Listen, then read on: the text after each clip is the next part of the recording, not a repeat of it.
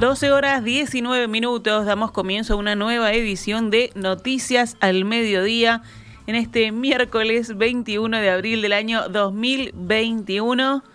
En este mediodía recibo a mi compañero Agustín Dorce. ¿Cómo estás, Agus? Gaby, muy buen mediodía, buen miércoles para todos.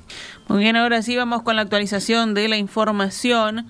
El equipo del Ministerio de Economía y Finanzas, encabezado por la ministra Susana Arbeleche, brindó esta mañana una conferencia de prensa para dar más detalles respecto a las medidas de apoyo social y económico que fueron anunciadas en la tarde de ayer, martes. La ministra en la, comenzó la conferencia haciendo referencia al apoyo de las micro y pequeñas y medianas empresas a las que consideró el motor de la economía de Uruguay, ya que representan el 99% de las empresas privadas.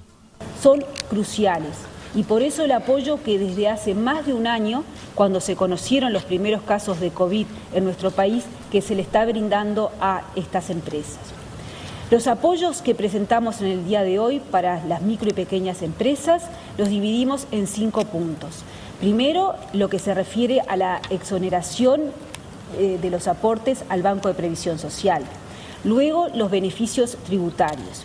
En tercer lugar, las facilidades de pago para las deudas con el BPS y con la DGI de todas las empresas de nuestro país. Ahí ya no, la cobertura es más amplia que las micro y pequeñas empresas. En cuarto lugar, los subsidios que estamos dando, tanto lo que se refiere subsidios a las tarifas públicas para las empresas, como las ayudas monetarias que en la noche de ayer el ministro Mieres anunció específicamente para los sectores más afectados. En quinto lugar, vamos a compartir cuáles son los instrumentos que hay en este momento para que las empresas puedan acceder a la liquidez. Hemos dicho desde el inicio que el acceso de las empresas a la liquidez es fundamental para que no tengan que eh, quedarse por el camino. No queremos que el problema de falta de liquidez se convierta en un problema de una empresa cerrando, en un problema de solvencia. Recordemos que el Poder Ejecutivo anunció anoche varias medidas de apoyo económico para empresas y trabajadores de los sectores más afectados por la pandemia de coronavirus. El paquete incluye exoneraciones tributarias a empresas, descuentos en servicios públicos, flexibilización del seguro de paro y subsidio a monotributistas MIDES. La ministra de Economía, Susana Arbeleche, había explicado ayer que el monto asignado para hacer frente a la pandemia a través del Fondo Coronavirus en el primer semestre de 2021 era inicialmente de 540 millones de dólares. Con los apoyos anunciados ayer, sumados a las exoneraciones impositivas para las pequeñas y medianas empresas contenidas en la Ley 19.942, aprobada el 23 de marzo pasado, la asistencia a través del Fondo Coronavirus aumentó a 900 millones de dólares para este año, según lo que explicó la ministra. 12 horas 22 minutos, vamos con las reacciones a estas medidas anunciadas. Esta mañana, en la entrevista central de En Perspectiva, el senador Frente Amplista Mario Vergara dijo que las medidas anunciadas ayer por el gobierno suman y que van en la línea de lo que se venía reclamando, aunque con volúmenes menores de los necesarios. Son medidas que sin duda van en la dirección correcta, que son de ayuda a sectores que han sido indudablemente afectados por este proceso de pandemia y por algunas decisiones de, de restricción de movilidad eh, por eso, desde ese punto de vista, van en la dirección correcta, eh, pero insuficientes, ¿no? O sea, de montos insuficientes. Tenemos, eh, como usted bien decía, un planteamiento de la ministra de que el fondo coronavirus va este año a ser de 900 millones. En el día de hoy recién vamos a ver cómo se componen esos 900 millones. O sea, para hoy está prometida una presentación del Ministerio de Economía y Finanzas de ayer, de lo anunciado ayer no, no queda del todo claro cómo se compone esa, nueva cifra, eh, que este, es mejor que la de los 540, pero vamos a ver cómo es su composición para ver cuánto de eso es efectivamente gasto en empresas o en familias que, que, lo necesitan. Hay que recordar que el Fondo Coronavirus del año pasado, de los 700 millones, 200 en realidad no eran gastos para familias y empresas, sino más bien la compensación de una caída de recaudación eh, por, por aportes, ¿verdad? Por otro lado, Vergara insistió en la necesidad de garantizarles a 300.000 familias un ingreso básico de un salario mínimo nacional, ya que Uruguay es de los países que menos recursos ha volcado al combate de la pandemia. El Estado uruguayo tiene margen financiero y fiscal transitorio para tener un gasto mayor. No en vano somos de los países que, que, sin ser los peores países del mundo en materia fiscal y financiera, ni mucho menos, mm. por algo tenemos un grado de inversión bien consolidado, el asunto es que, bueno, somos de los países que menos recursos han volcado.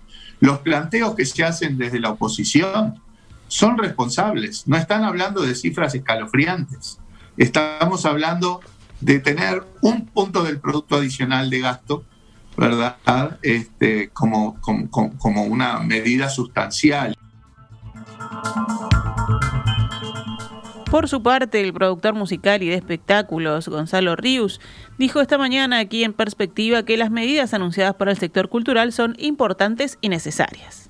Creo que lo que tiene que ver con, el alcance para las empresas, eh, la exoneración de los aportes patronales, en, la parte jubilatoria, el no pagar el patrimonio y la inclusión de, del, dentro del sistema SIGA y el seguro de paro son medidas que son buenas, eh, creo que apuntan fundamentalmente, van a servir para todos los proveedores del sector, empresas que hace un año y un mes, que hace un año y un mes que no trabajan y que venían haciendo frente a los impuestos de sus obligaciones con el Estado este, cuando sus ingresos eran cero. Entonces, eh, si bien pueden llegar quizás un poco tarde, me parece que son, son muy bienvenidas.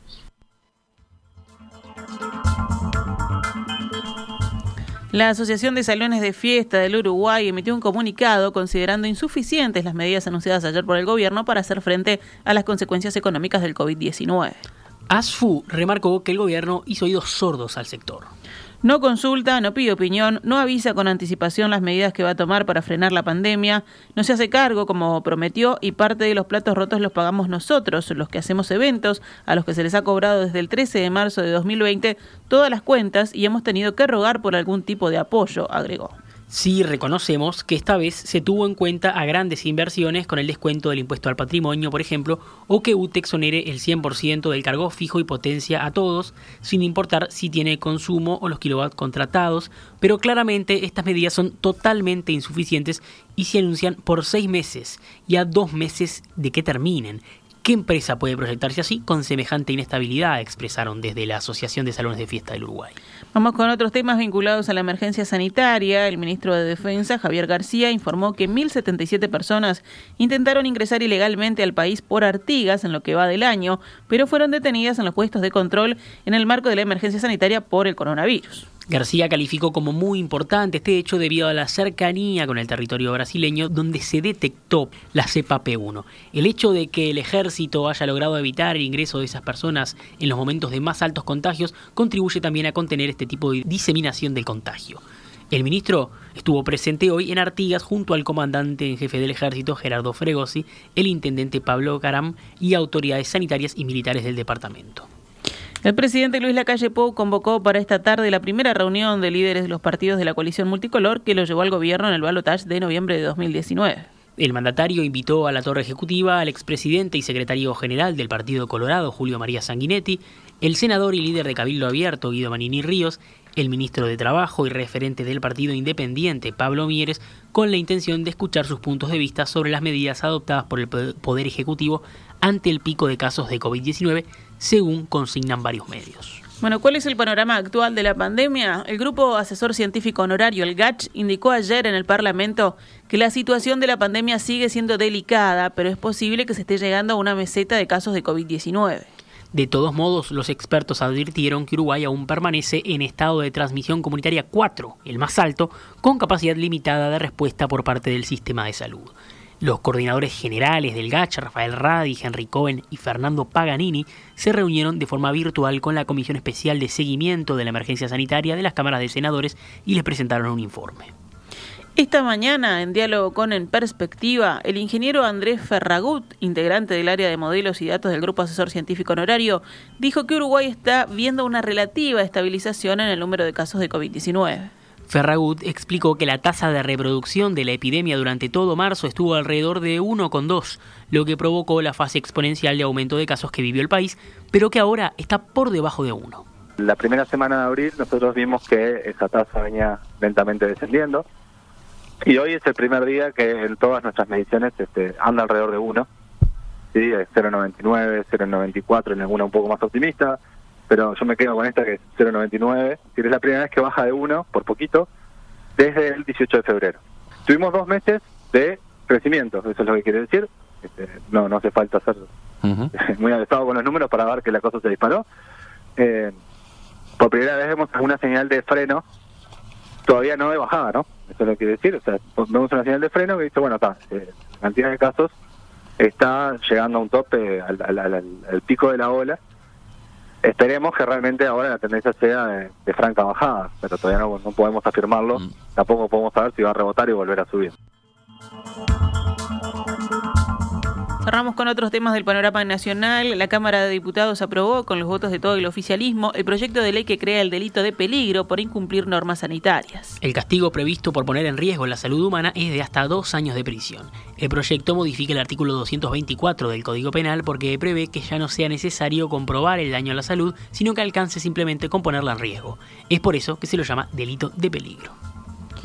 Daniel Salinas, de Cabildo Abierto, es el ministro de Mejor Gestión, según el resultado de una encuesta de la consultora Cifra que divulgó Telemundo. Siete de cada diez uruguayos aprueban la gestión del titular de salud pública. Entre los votantes de la coalición de gobierno, 86% aprueba la gestión de Salinas, que además recoge 55% de aprobación entre los votantes del Frente Amplio u otros partidos opositores. Entre los votantes de la coalición multicolor hay un empate técnico entre Salinas, con el 86%, y el ministro del Interior, Jorge Larrañaga, con el 85%. Repasamos a cuánto cotiza el dólar a esta hora en pizarra del Banco República, 43 pesos con 15 para la compra y 45 pesos con 35 para la venta.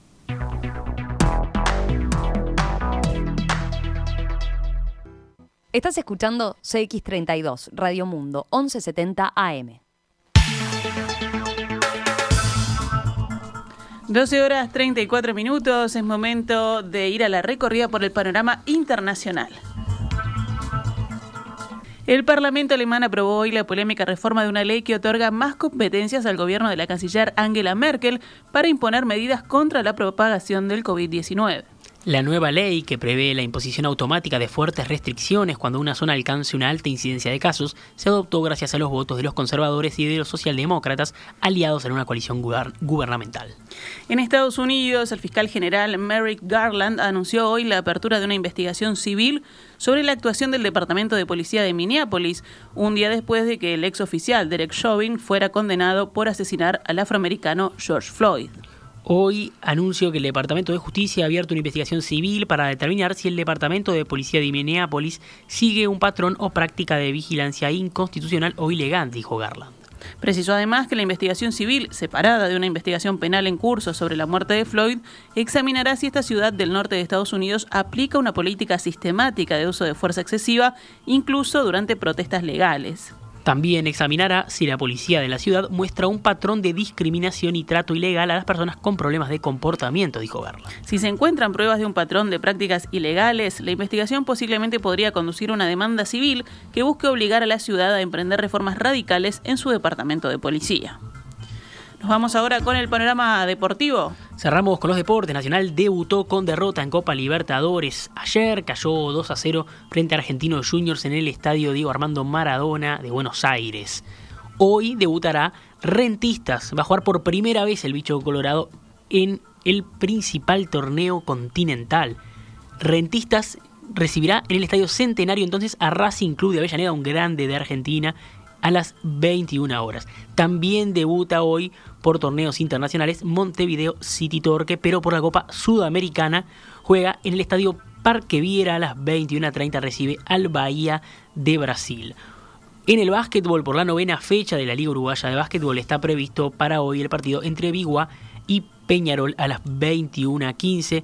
Mañana, jueves 22 de abril, jugarán Nacional y Malvin a las 21.15. Ese partido todavía está en duda hay varios brotes de COVID-19 en varios eh, equipos de, la liga. El clásico de Aguada y Gómez que se iba a jugar mañana ya se, se suspendió. Aguada pierde los puntos, Capitol ya perdió sus puntos también. Hay varios partidos y se, y se está pensando en una posible suspensión de la Liga Uruguaya de Básquetbol, por lo menos por unas semanas para que la situación se estabilice.